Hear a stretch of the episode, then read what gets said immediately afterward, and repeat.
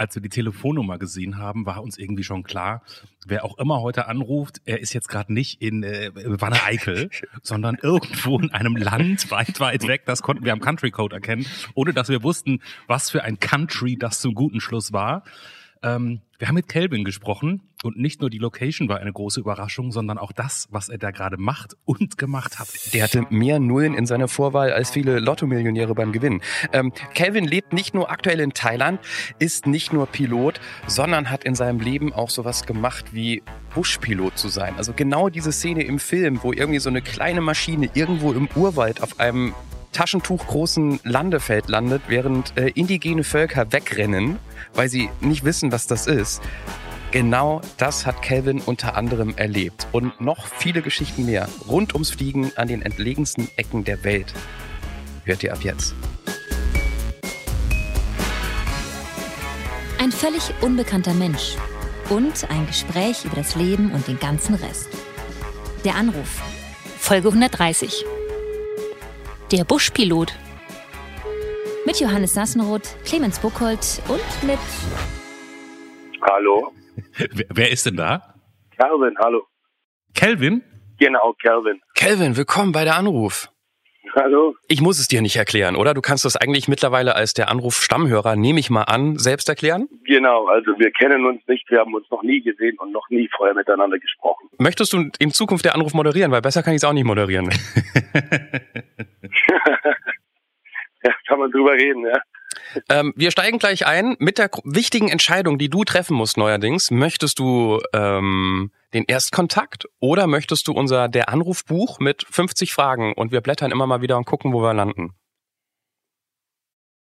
Äh, nehmen wir doch das Buch, bisschen Spontanität. Dann fragen wir aber vorher noch ganz kurz die, die, die, die ganz groben Basics ab, damit wir ungefähr so ein paar also wichtige Koordinaten haben. Ähm, wie alt bist du? 34. Wo wohnst du? Äh, in der Nähe von Bangkok in Thailand. Oh, okay. Und was ist dein Beruf? Äh, Pilot. Und das Wichtigste in der Anruf, weswegen viele Menschen der Anruf überhaupt hören, der Witz von dir, der kommt ganz am Ende. Also, Okay. kannst du schon so ein Thema spoilern, um was es gehen wird, so damit die Leute dranbleiben, weißt du, so wie nach der Werbung, sehen Sie. Du könntest sagen, nach der Anruf, hört ihr was über? Ah, über die Schwiegermutter. Klassiker. Bevor wir anfangen zu blättern, Kelvin, ähm, du wohnst wirklich in Bangkok, in Thailand? Nein, also ich äh, wohne mittlerweile in der Nähe von Bangkok, also 80 Kilometer entfernt. Und äh, bin dort jetzt schon auch schon seit einigen Jahren. Kannst du uns deine Umgebung umschreiben? Weil wir haben, glaube ich, mit, mit Bangkok oder Thailand haben wir gleich irgendwie so ein Bild im Kopf. Ich weiß nicht, ob dieses Klischee stimmt. Ähm, ja gut, also es ist äh, sehr busy. Also morgens, gut, jetzt ist Corona, da sieht man, es ist natürlich ein bisschen Ausnahmezustand, aber in der Regel ist alles sehr, sehr busy.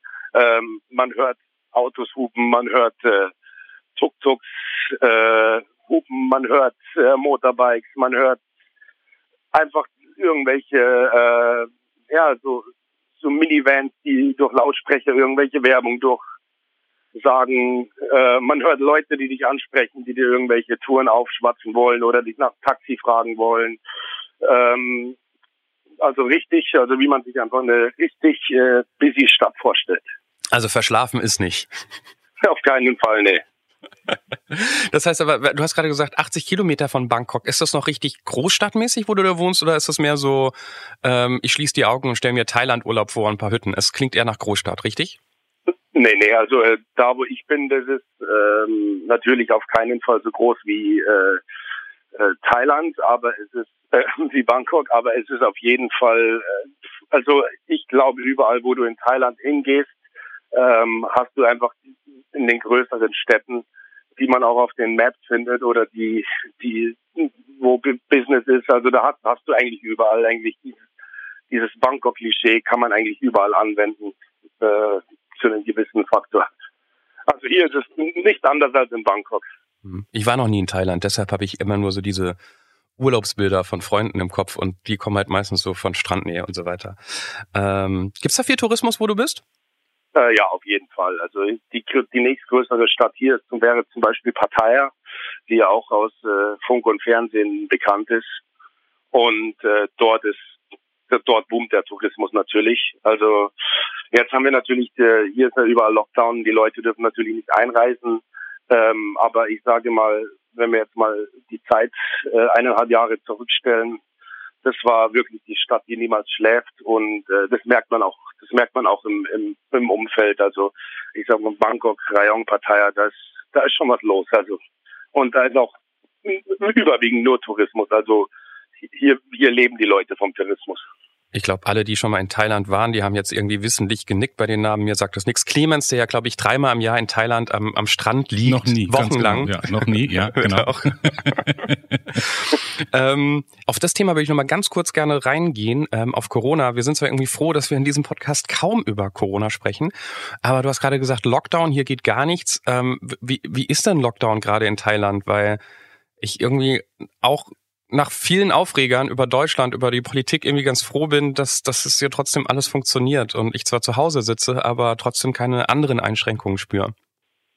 Also ich äh, sage jetzt mal einfach vorab, ich würde den Lockdown in keinem anderen Land lieber verbringen als hier. Ich würde auf keinen Fall nach Deutschland oder irgendwo in irgendwelche äh, England zum Beispiel oder nach Europa im Lockdown weil der Lockdown hier eigentlich im Vergleich zu allen anderen Lockdowns, ich kriege aus den Medien mit und äh, YouTube und alles, hier noch relativ soft ist. Also es ist so, dass wir jetzt erst seit äh, drei Wochen ungefähr wieder einen äh, richtigen Lockdown haben. Und davor war eigentlich äh, Corona eigentlich wenig existent. Also es, ähm, Masken war zwar eigentlich eine Maskenpflicht auf dem Papier, richtig gehalten hat sich keiner dran. Die Diskos waren voll äh, in den Badbuses, also das sind so Sammeltaxis, wo man hinten quasi auf einer längeren Ladefläche vom Pickup äh, drauf sitzt. Da sitzen zehn Leute drin. Social Distancing. Ähm, das Einzige, was äh, sich verändert hat, ist, du musstest, wenn du in den Supermarkt gegangen bist, eine Maske tragen und musstest davor, die haben so Infrarotthermometer, äh, deine Hand dran halten, um ja, um um sicherzustellen, dass du jetzt nicht irgendwie Fieber hast. Äh, ansonsten war alles, also äh, eigentlich wie kein anderer Tag, bis auf das mit der Maske. Ähm, es war Party, es war also die Leute waren am Strand, also es ist erst jetzt, es ist jetzt hier der dritte Lockdown. Lockdown bedeutet hier, dass eben die Bars und die äh, Restaurants alle geschlossen sind. Also in den Restaurants darfst du nur noch, kannst du nur noch Takeaway nehmen. Und ähm, naja, Massage, Plätze, Discos, ähm, öffentliche Gebäude etc. Da gibt es natürlich Beschränkungen. Discos und so sind ganz zu und äh, es ist zum Beispiel auch verboten, dass man sich jetzt mit Freunden zu Hause trifft und äh, da was trinkt zusammen. Und wenn du da erwischt wirst, erwischt wirst, das wird auch richtig bestraft. Und, und ist Thailand gut durchgekommen bisher oder ist, also ist nicht so wie Indien, nehme ich an. Also, nee, überhaupt nicht. Also jetzt, äh, wir haben äh, am Tag auch erst seit jetzt so 1000, 2000 Fälle, ähm, die aber meistens oder größtenteils alle asymptomatisch sind. Und äh, wenn du positiv getestet wirst, dann musst du auch in ein Krankenhaus oder in ein Field Hospital oder hier gibt es so Hotels, die äh, umgebaut wurden zu Quarantänehotels. Das heißt, ähm, wenn du positiv getestet wirst, musst du in Quarantäne unter medizinischer Aufsicht. Das heißt, du kannst jetzt nicht äh, Heimquarantäne machen oder Selbstisolation. Also du wirst dann, du wirst dann auch abgeholt und musst es dann auch zwei Wochen lang machen, beziehungsweise bis deine, deine, wie auch immer das Corona, der, das Virus ist ja bei jedem ein bisschen anders. Ähm, aber auf jeden Fall bist du sozusagen wieder gesund und geheilt bist, musst du da in, entweder in die Field Hospitals oder in die Hospitals oder in die Hotels, je nachdem, wie deine finanzielle Lage natürlich auch ist. Okay.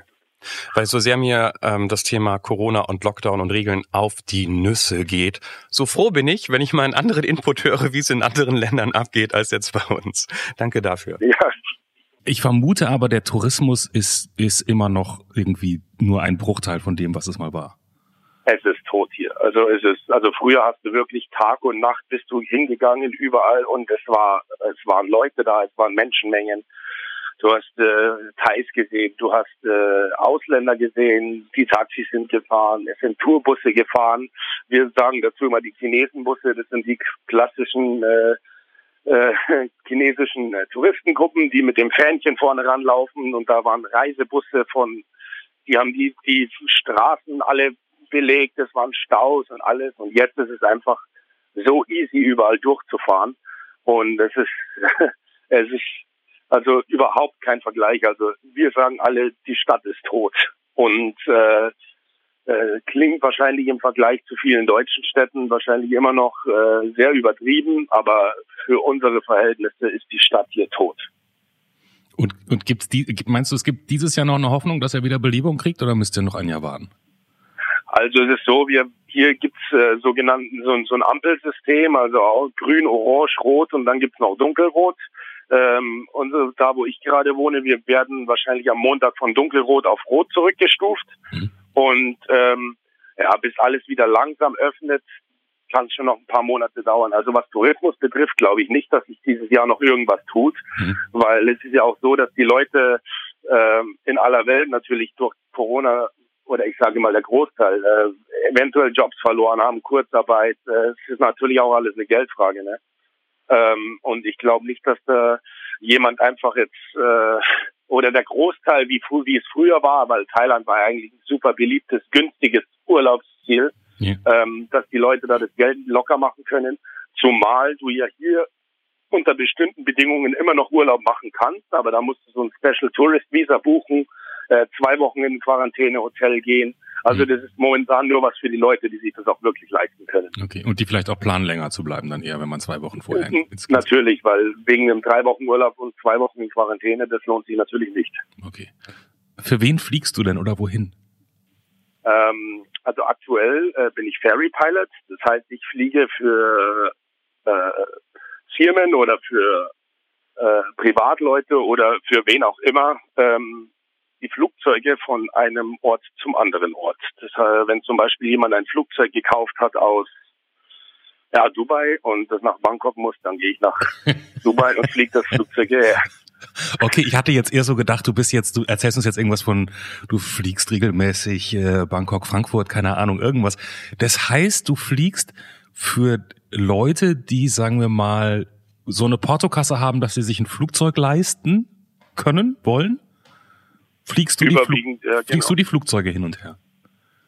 Genau, also ähm, oder natürlich auch für ähm, naja, also für so, sag ich mal, so wie Fallschirmspringervereine, die zum Beispiel irgendein Event haben, äh, wo das Flugzeug, was weiß ich, 300 Meilen in den Norden muss, äh, solche Sachen natürlich auch, also von klein bis groß.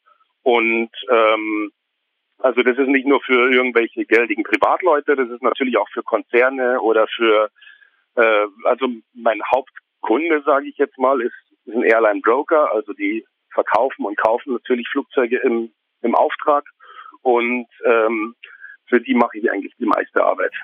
Airline Broker, das habe ich auch noch nie gehört. Also was stelle ich mir jetzt so vor? Du, das ist dann vom Zweisitzer über den Jet über beschreib mal so ein paar Flugzeuge, in denen du rumfliegst.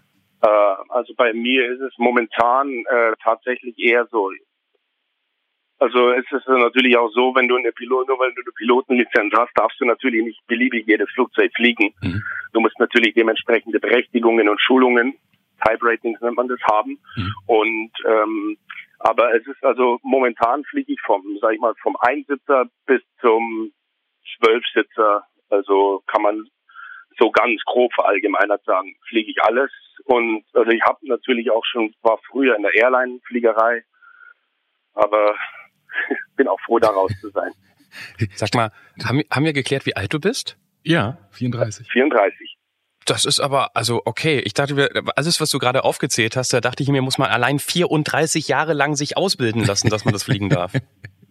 naja, ich bin, bei mir war es so, ich habe natürlich, äh, also mein Vater war schon Pilot, ich bin in der Fliegerei aufgewachsen mit den klassischen äh, Weg natürlich gemacht mit 15 Segelfliegen, dann 17 okay. Motorfliegen etc. Also ich war mit 19 eigentlich schon fertig und dann ist natürlich äh, der Grund auch, warum ich das Ganze überhaupt gemacht habe, weil die Airlines natürlich jemanden ohne Flugstunden heutzutage auch fast gar nicht mehr nehmen, ähm, geschweige denn ohne Musterberechtigungen und da hat mich dann erstmal nach Indonesien verschlagen in die Bus Buschfliegerei und ähm, dann eben jetzt seit äh, drei Jahren in Bangkok. Und, und nur mal so für mein Verständnis. Also du kriegst jetzt so einen Auftrag, ähm, flieg bitte Flugzeug XY, Flugzeugtyp Z von A nach B. Genau. Dann hast du eine Zeit, dann hast du eine bestimmte, dann musst du zu einer bestimmten Zeit irgendwo sein. Dann siehst du dieses genau, Flugzeug genau, ja. da und denkst dir, ah, so ein Flugzeug ist es heute. Und dann steigst du ins Cockpit und dann guckst du dich so ein bisschen um und denkst so, ja, ich glaube, das kann ich. Oder muss man dann nochmal das Handbuch nehmen? Oder, nein, nein, nein. Also, wie geht es? Also, diese Überraschungsmomente, die waren in Indonesien. Ähm, hier ist es schon alles ein bisschen geregelter. Also das, äh, die Leute wissen, was ich für Musterberechtigungen habe. Das heißt, welchen Flugzeug ich legal fliegen darf. Und die Leute, äh, und dementsprechend äh, kriege ich dann den Auftrag. Äh, ja, zum Beispiel eine King Air ähm, fliegst du von äh, Phnom Penh in Kambodscha, die muss nach Bangkok. Ähm, und äh, dann werden erstmal natürlich die ganzen rechtlichen Sachen abgeklärt vorher. Das heißt, äh, die ganzen Versicherungsfragen, ähm, dann ob es eventuell in dem Land gesonderte äh, Regelungen gibt äh, für, für die Privatfliegerei, solche Sachen. Und dann mache ich mich eigentlich auf den Weg und äh, dann wird die Übergabe auch gemacht, klassisch mit Übergabeprotokoll und das Flugzeug natürlich angeschaut. Ich gucke mir das natürlich vorher selber auch nochmal alles, mhm. alles an. Ähm, und dann wird geflogen. Wow. Und ist so ein ähm, Überführungsflug mit einer neuen Maschine, ist das so wie Freunde, die ich kenne, die noch nicht mal die Sicherheitsfolie am Handy abziehen, damit bloß kein Kratzer reinkommt? Oder sagst du dir auch mal bei einer Maschine, die du gut kennst, heute gebe ich Stoff, heute fliege ich mal, also ein Looping jetzt nicht, aber du weißt, was ich meine. Also es ist so, ähm, also überwiegend fliege ich gar keine neuen Flugzeuge, also werksneue Flugzeuge, glaube ich, vielleicht. Ja, okay, es gilt, das, die Frage gilt ja auch für Flugzeuge, die dir nicht gehören, sagen wir es mal so, die du wieder abgeben musst. Also ich sage es mal so, ähm, ohne dass ich jetzt irgendwelche Probleme kriege. Das Schöne an der Ferry-Fliegerei ist, dass man hinten keine Passagiere hat. Weil, weil, weil, was, die, wegen der weil Gefahr er machen oder weil kann, was denkt, er will. Du kannst machen, genau. Naja, machen, was man will, wäre jetzt ein bisschen überspitzt gesagt, aber ja. man kann natürlich, man kann, man kann natürlich auch äh, mal die Steigrate von 500 Fuß pro Minute auf 4000 oder 5000 Fuß pro Minute machen und ist halt dann schneller oben. Und man hat halt viel mehr, man muss auf keine Leute Acht geben, man kann, man kann, man, man kann sich schon in, ich sage mal, natürlich im begrenzten, ähm, in begrenzten, äh, also muss alles, hat alles sein Limit, aber man kann sich schon ein bisschen austoben. Und es ist auch so, dass viele Leute natürlich auch, äh, also viele Kunden natürlich gezielt auch danach fragen, dass man sich austobt ähm, weil denen ist es natürlich lieber, dass wenn was passiert, dass es lieber mir passiert als denen.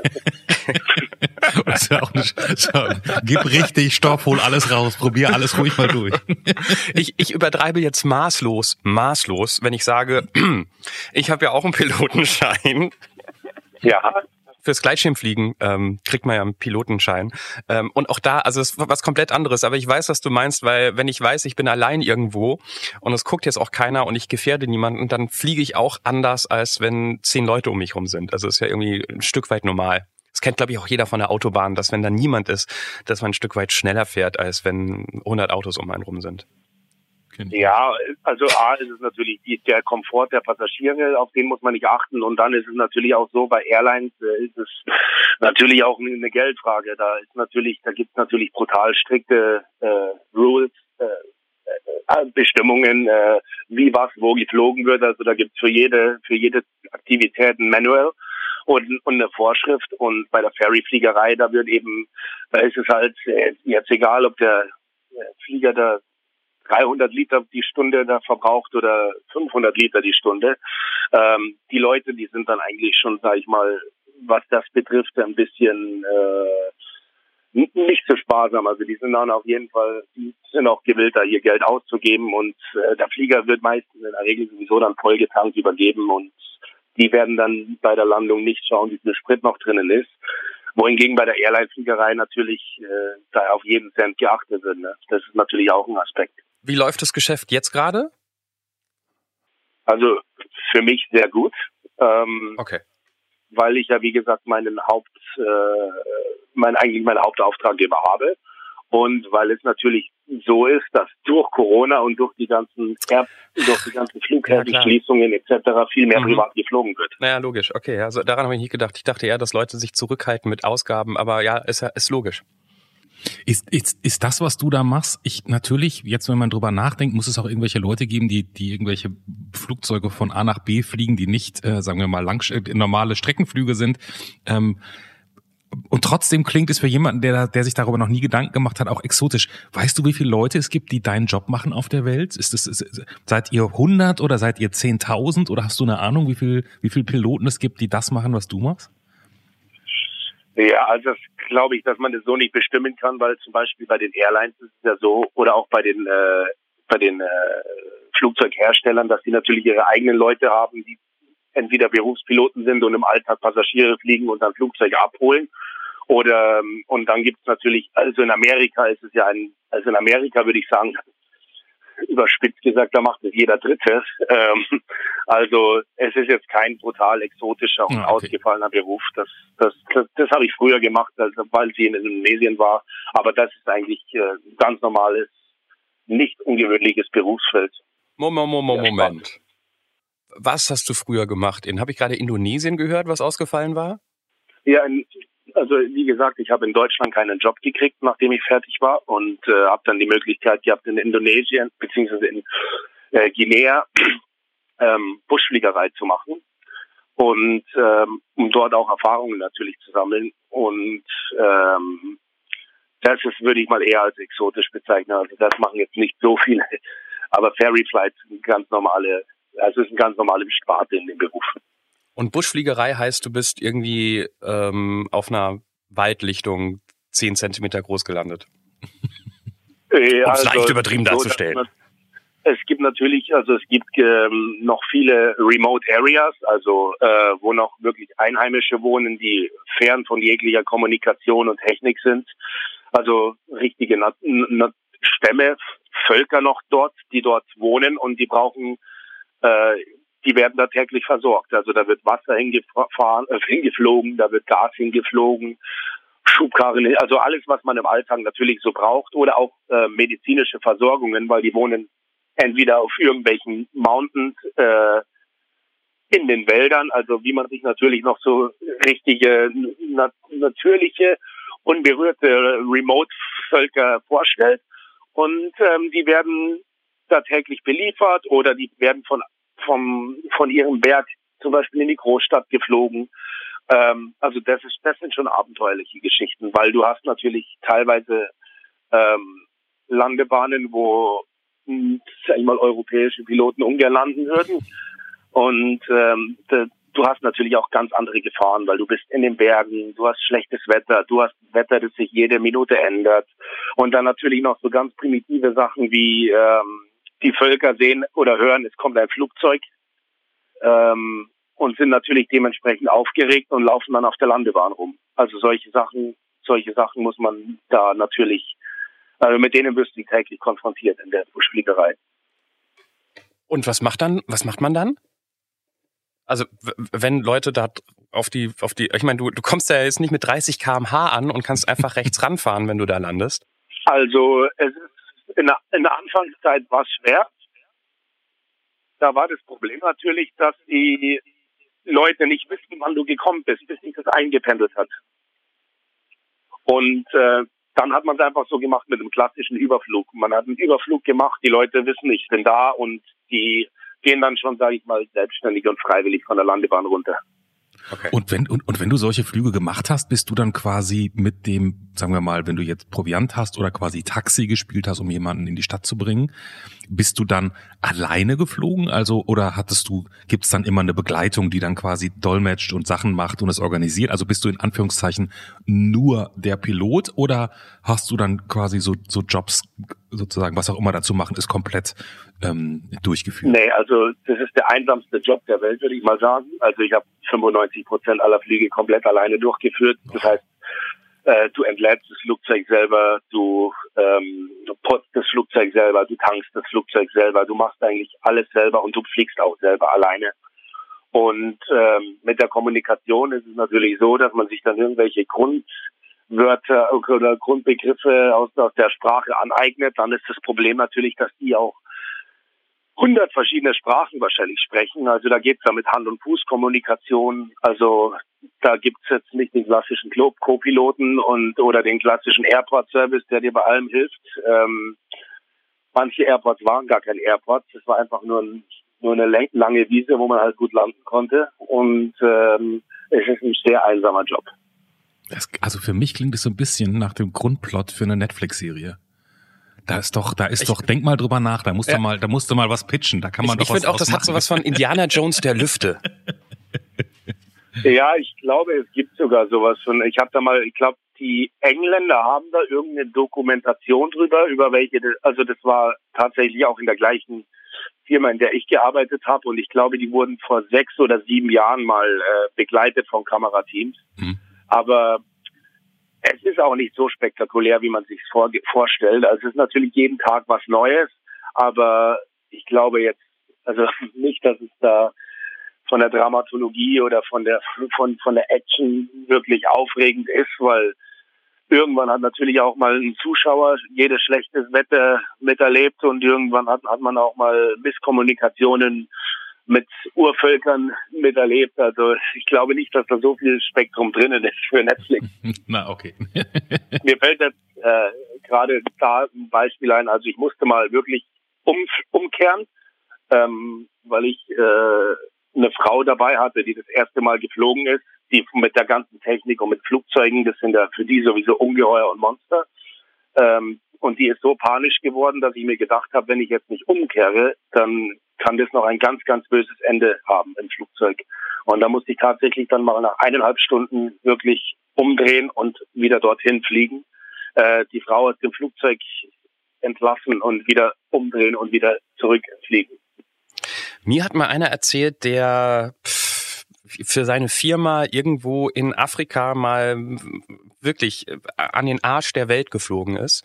Ähm, das ist der richtige Begriff, an den Arsch der Welt, weil er hat irgendwann mal gemerkt, äh, in dem Flug, ihm geht's gar nicht so gut. Er hat was Falsches gegessen und er muss aufs Klo und dreht sich so um und denkt sich in dieser Maschine mit vier Sitzplätzen, hier gibt's ja gar kein Klo. Nee, und Flüge können auch sehr lang sein. Genau. Und der Pilot meinte dann auch, als er gefragt hat, gibt es irgendeine Möglichkeit, der aufs Klo kann? Er sagte, wir können hier nicht runter. Und zeigte nach hinten ins Flugzeug, wo ein Eimer stand und es gab einen Vorhang. Und er meinte, das war der Schli das schlimmste, der schlimmste Moment seines Lebens, weil er sich hinter diesem Vorhang verkrochen hat, da auch wirklich eine Stunde lang saß, weil es floss und floss und floss hinten.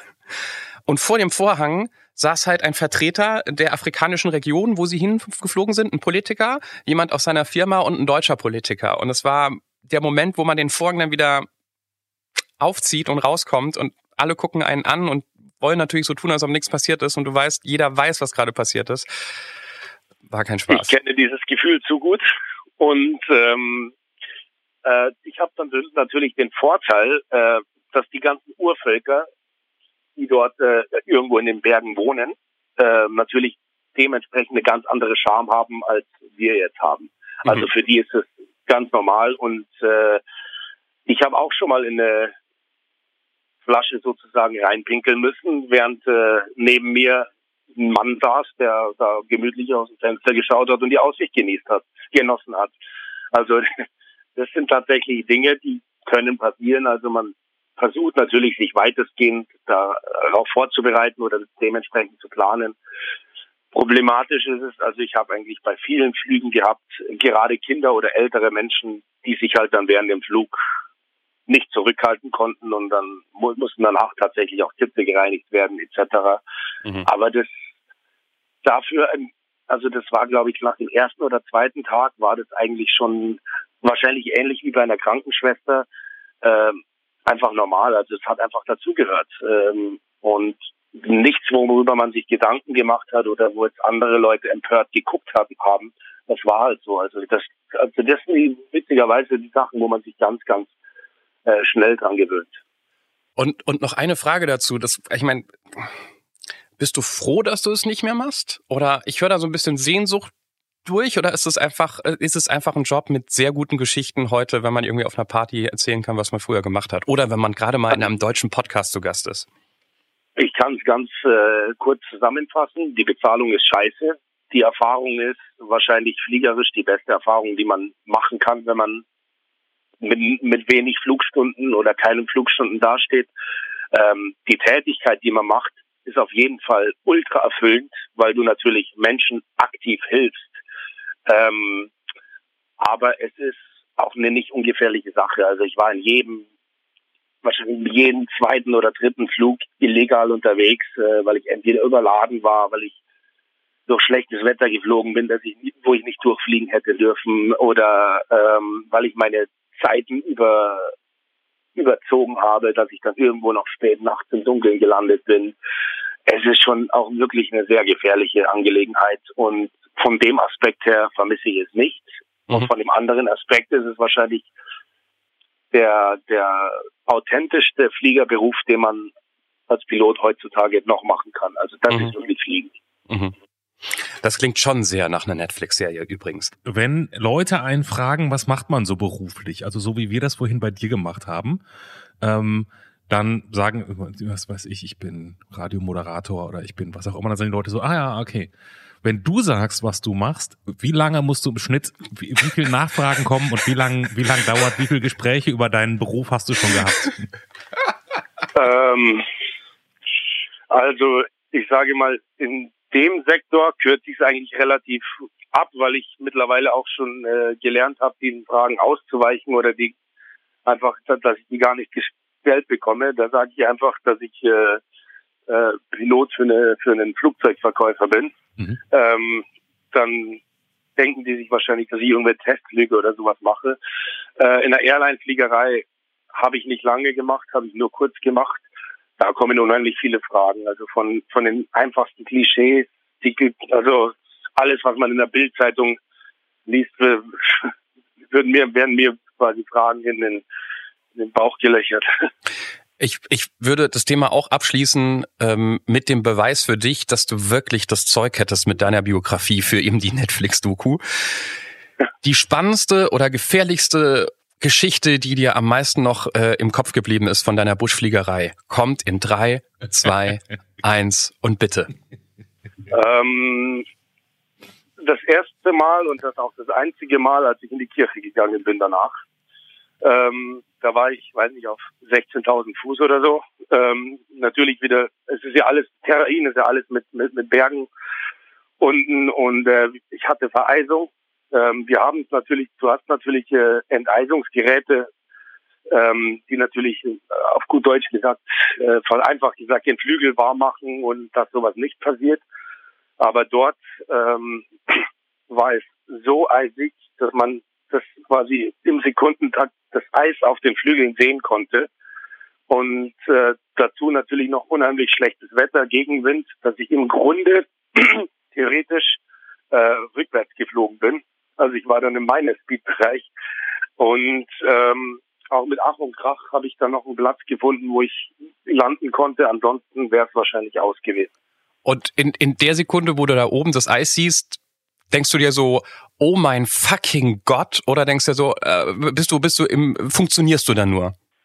Wir hatten, wir hatten öfter Momente, wo man Eis sieht, aber in dem Moment äh, ist das Eis so schnell gekommen und ich sehe natürlich, wie, wie die Maschine immer schwerer wird, wie der, wie der Speed immer langsamer wird. Äh, da funktionierst du nur noch und äh, insgeheim betest du auch noch und hast eigentlich, also ich habe mich eigentlich relativ schnell mit der Situation abgefunden, dass ich äh, unter Umständen wahrscheinlich gleich in den nächsten Berg rein donner. Ähm, das hat der Mensch erstaunlich, erstaunlich schnell findet man sie mit der Situation ab. Und danach bin ich auch noch, obwohl ich überhaupt nicht gläubig bin, in die Kirche gegangen und habe mich bedankt. Verständlich. Aber man funktioniert, ja. Man muss funktionieren. Ich meine, das ist Teil der Ausbildung und Teil des Berufs. Ich, ich muss doch noch eine, Halb, eine Halbfrage hinterher schießen. Wenn man ganz starken Gegenwind hat, kann man theoretisch, also fliegt man rückwärts? Naja, also es gibt ja in der Fliegerei, es gibt ja einen IA, also einen Indicated Airspeed, das, das heißt eine angezeigte Geschwindigkeit und dann gibt es noch ähm, die wahre Geschwindigkeit, True Airspeed und dann Ground Speed, die Geschwindigkeit am Boden. Und ähm, durch den Gegenwind, den ich hatte und äh, natürlich auch das Gewicht, das mit dem Eis äh, immer mehr zugenommen hat, ähm, war eigentlich meine, mein, mein, meine eigentliche, also die richtig, die, die tatsächliche Geschwindigkeit ähm, auf Null.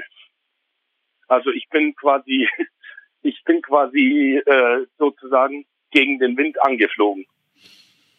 Ich habe das Gefühl, irgendwann musst du, wenn es nicht die Netflix-Serie wird, Calvin, also ein Buch oder irgendwas in der Richtung. Nur mal so, vielleicht für irgendwann, wenn du denkst, ich lasse mal ein bisschen ruhiger angehen. Da hast du, da, da ist da noch ein bisschen was drin. Ich habe Kollegen, die machen das seit 20 Jahren. Ich glaube, die hätten noch richtige Stories zu erzählen. Ja.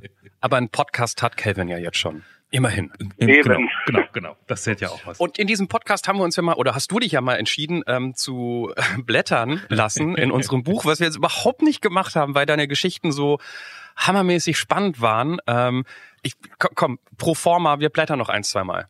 Ja, ja, ja, ja. Okay. Lass, lass uns rausfinden, wer ist der Mann hinter dem harten Piloten. Wir kennen alle die Geschichten. Wir Genau. sind alle groß geworden mit der Legende. Aber wie tickt er wirklich? Genau. Let's go. Johannes blättert. Frage 15. Gibt es etwas, wovon du schon lange träumst, dich aber noch nicht getraut hast, es zu tun? Ähm, ja. Ähm, was heißt nicht getraut? Ähm, trauen würde ich mich wahrscheinlich schon, aber es ist nicht so einfach realisierbar. Ich würde gerne, kennt man ja von YouTube, von diesen Red Bull oder GoPro Videos, wie die Leute mit diesen Wingsuits äh, von der Klippe springen und dann wie eine Fledermaus durch die Lüfte fliegen. Ähm, das wäre auf jeden Fall mal was, was ich sehr gerne machen würde, ähm, aber mich aus, aufgrund dessen nicht trauen würde, weil ich es nicht kann. Also du möchtest nicht dir so ein Video angucken, du möchtest da selber runterspringen, meinst du? Ja, auf jeden Fall, ja. Das find, ey, wenn man sich diese Videos anguckt, das ist ja somit das, das krasseste, was man sich überhaupt vorstellen kann, finde ich immer. Und dann sieht und dann sieht's gleichzeitig auch noch so einfach aus, als es jeder könnte. Ne? Ich habe ich hab auch gar keine Ahnung. Ich finde, das ist so ähnlich wie Skispringen. Da kenne ich mich auch nicht aus. Da denke ich immer so, also auch mit so einem Wingsuit, da ist es doch nicht so, dass man denkt, ich, ich springe jetzt erstmal nicht so einen hohen Berg runter, weil dann geht's ja nicht. Ne? Also Ja, wie, wie Also fängt man da an? Da kann man ja nur auf 100 anfangen eigentlich. Das finde ich, das, das, das ist ich glaube, dass die Leute, die das machen, äh, die haben natürlich brutale äh, Fallschirmspringer-Erfahrung und äh, äh, überhaupt dieses, äh, ich weiß gar nicht, wie man das nennt, Free Jumping oder Cliff Jumping oder etc. Erfahrung. Ich glaube, dass man da einfach ein, ein, ein brutales Maß an Erfahrung mitbringen muss. Ja, ja, ja. Ich glaube, man muss auch ein brutales Maß an Scheiß drauf mitbringen, weil, ähm, Auf jeden Fall, ja. wie Clemens Es richtig sagt, ich kann mir auch nicht vorstellen, wie man das lernt. Ich meine, beim, beim Fliegen, ne, dann äh, kann man im Simulator sitzen oder beim Gleitschirmfliegen, dann machst du halt mal einen kleinen Hügel erstmal. Aber da geht halt nicht mit einem kleinen Hügel. Eben, und beim Fallschirm gibt es ein Tandem, aber irgendwann ist das erste Mal, wo du einfach da stehst und dann, ja, das, entweder klappt's oder nicht. Ich blätter auch mal eine Runde, wenn ich schon, wenn wir schon noch am Blättern sind. Frage 31 hat ein bisschen auch was mit dem Wingsuit zu tun, auf eine gewisse Art und Weise. Bist Mhm. du so fit und attraktiv, wie du sein könntest? Würde ich jetzt ganz klar verneinen. Kannst du uns das noch ein bisschen beschreiben, wie du zu dieser Vermutung kommst? Ähm, also ich bin auf jeden Fall äh, sehr faul, was Bewegung angeht. Ähm, ich habe, ich spiele jetzt einmal die Woche Fußball oder zweimal. Das habe ich jetzt, habe ich mich jetzt durchringen, durchringen können und es gefällt mir sogar. Aber ansonsten, ich achte nicht auf meine Ernährung. Ähm, ich mache eigentlich so gut wie keinen Sport ähm, und habe natürlich auch einen Job, bei dem man den ganzen Tag sitzt und sich nicht unbedingt viel, viel bewegt. Äh, also ich bin, glaube ich, das äh, absolute Gegenstück vom Athleten. Okay, also das heißt, du bist nicht nur einen Schritt über den Felsen hinaus und ein Wingsuit von deinem Traum entfernt, sondern da, da müssten noch ein paar andere Koordinaten sich verändern, bevor du das machen kannst. Auf jeden Fall, auf jeden Fall. Aber ich habe noch nie einen dicken Piloten gesehen. Naja, dick bin ich nicht, aber äh, einfach, ähm, ich habe keine Kondition ähm, und ich bin einfach nicht durchtrainiert, wie man sich das so vorstellen könnte. Aber es gibt natürlich ganz viele dicke Piloten. Also gerade im asiatischen Bereich oder auch in Amerika sieht man es oft, eigentlich überall.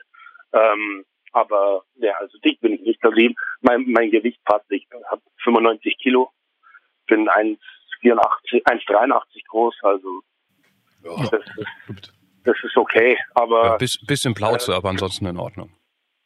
ja, also man könnte, man könnte natürlich schon auf jeden Fall was machen, aber da, das muss ich mir mal wann anders vornehmen.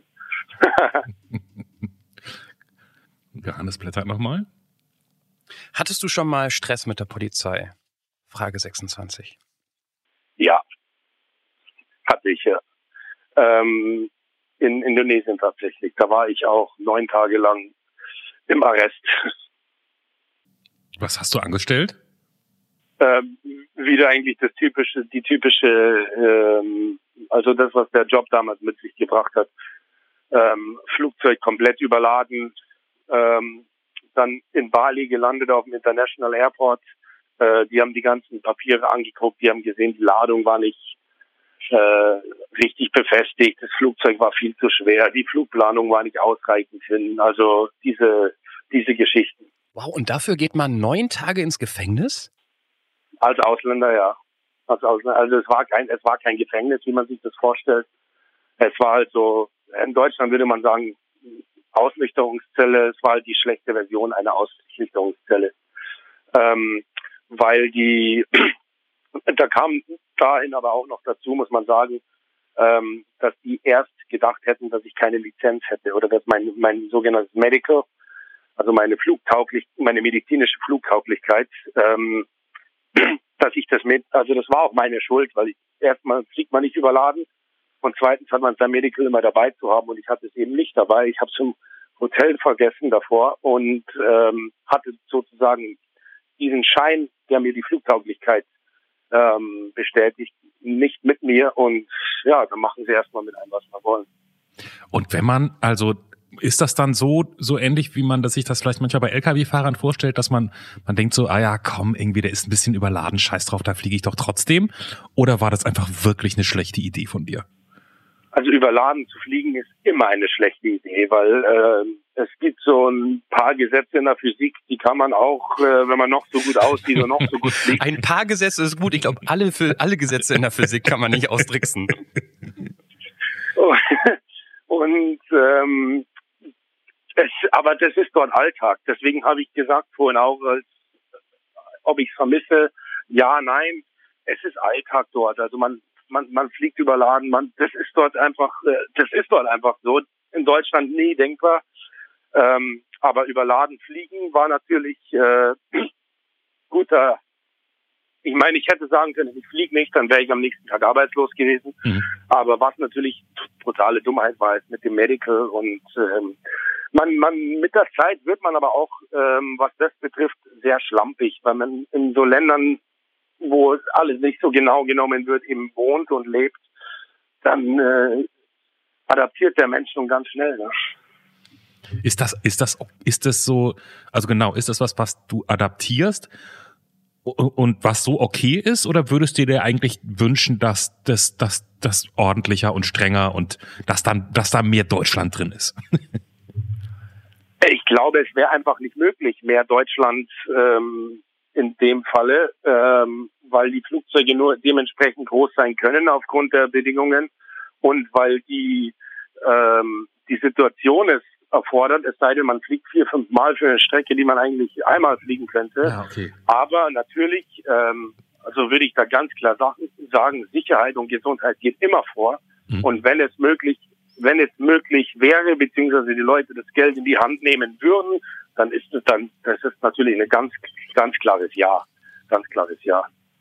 Wenn man nicht aufs Fliegen bezieht, dann bin ich schon froh, dass man hier in einem Land ist, in dem alles manchmal ein bisschen ruhiger und gelassener läuft und mal nicht so genau hingeguckt wird. Mhm. Aber ich finde, das ist ein wichtiger Punkt, den man mal in Deutschland nicht vergessen darf. Ne? Wir sind ja immer schnell dabei, uns zu beschweren über das Beamtendeutsche und alles muss seine Ordnung haben und man kann doch mal kommen, fünf Grade lassen sein. Aber ich finde gerade in so, in so Sicherheitsaspekten, also ich habe in Deutschland einfach immer so ein Gottvertrauen, wenn ich irgendwie wo denke, boah, Genau. ist das gefährlich oder ist das nicht gefährlich? Ich denke mir, es gibt hier einen TÜV. Klar gibt's Unfälle, es gibt immer Unfälle, aber hier wird alles so überprüft, alles so gegengecheckt, da habe ich keine Angst. Wenn ich irgendwo am Ende der Welt und sehe eine Brücke, dann frage ich mich auch manchmal so, ob das hier so richtig abgenommen wurde, so wie das Ding aussieht, weiß ich nicht. Genau. In Deutschland denke ich da keine Sekunde drüber nach. Und das finde ich ist auch etwas, was man schnell vergisst und was ganz schön geil ist. Das stimmt. Ich sage immer meinen Leuten, ich äh, äh, liebe es, dass ich einen deutschen Reisepass habe und äh, dass ich in Deutschland geboren und aufgewachsen bin.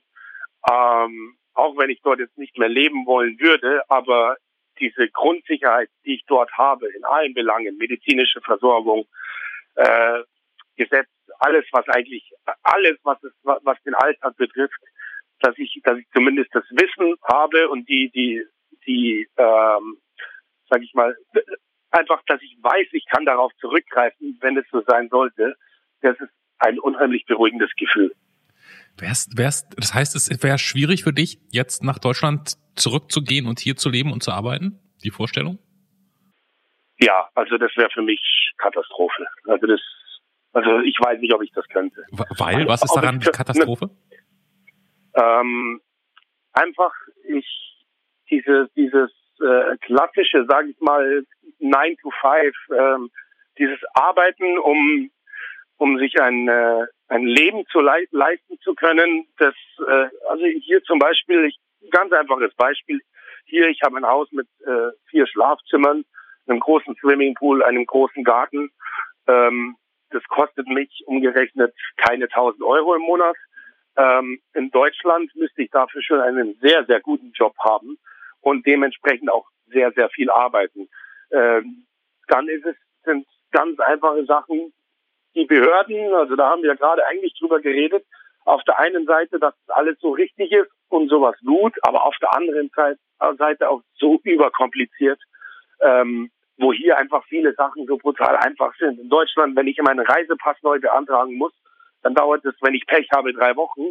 Äh, hier gibt's Offices, äh, da kannst du reingehen und kommst mit deinem Reisepass raus oder mit deinem Führerschein etc. Das ist, das ist äh, einfach dieses, sag ich mal, dieses äh, System oder Hamsterrad. Das klingt natürlich jetzt abwerten, was überhaupt nicht sein soll. Ich meine, das ist ja jedem seine Entscheidung. Aber wenn man so lange hier ist in so einem Land, äh, wo alles so easy und einfach und locker ist, dann ist es auch nicht unmöglich, aber schwer, dass man dann wieder zurück auf den normalen Weg, sage ich mal, oder auf den üblichen Weg in Deutschland geht. Ich schieß auch da schnell noch Frage 46 hinterher, weil sie einfach so gut dazu passt. Mal abgesehen von Swimmingpools und Häusern und Apps und, und schnell zu kriegenden Reisepässen, welchen Menschen, den du schon lange nicht mehr gesehen hast, würdest du gerne wiedersehen? Welchen Menschen, den ich schon lange nicht mehr gesehen habe, würde ich gerne wiedersehen? Ähm, aktuell meinen Vater natürlich. Wie oft siehst Weil- du deine, deine, deine Family sozusagen? Wenn kein Corona ist, dann zwei, dreimal im Jahr. Ähm, aber es ist halt für mich unheimlich schwierig, jetzt nach Deutschland zu fliegen, weil ich dann wahrscheinlich nur mit vielen Hürden zurück könnte, Quarantäne etc., äh, spezielle äh, Papierkram, Versicherungen. Also das ist auf jeden Fall ein Stein, der mir dann in den Weg gelegt wird. Also das wäre das Erste, wenn wieder alles auf ist, ist nach Deutschland fliegen, Familie besuchen. Wie findet denn dein, du hast gesagt, dein Vater auch, ist auch Pilot oder war Pilot? Der war Pilot, ja. Also der ist noch hobbymäßig Pilot, aber jetzt nicht mehr beruflich. Und wie, und wie findet der das, dass du so quer durch die Welt fliegst und nicht ein ordentlicher äh, Lufthansa-Pilot geworden bist? Äh, sehr gut. Ähm, mein Vater hat auch die Airline-Fliegerei gehasst Mhm. und hat gesagt, das Busfliegen ist das Beste, was ich machen konnte und auch das, was ich jetzt mache, weil das noch tatsächlich Fliegen ist.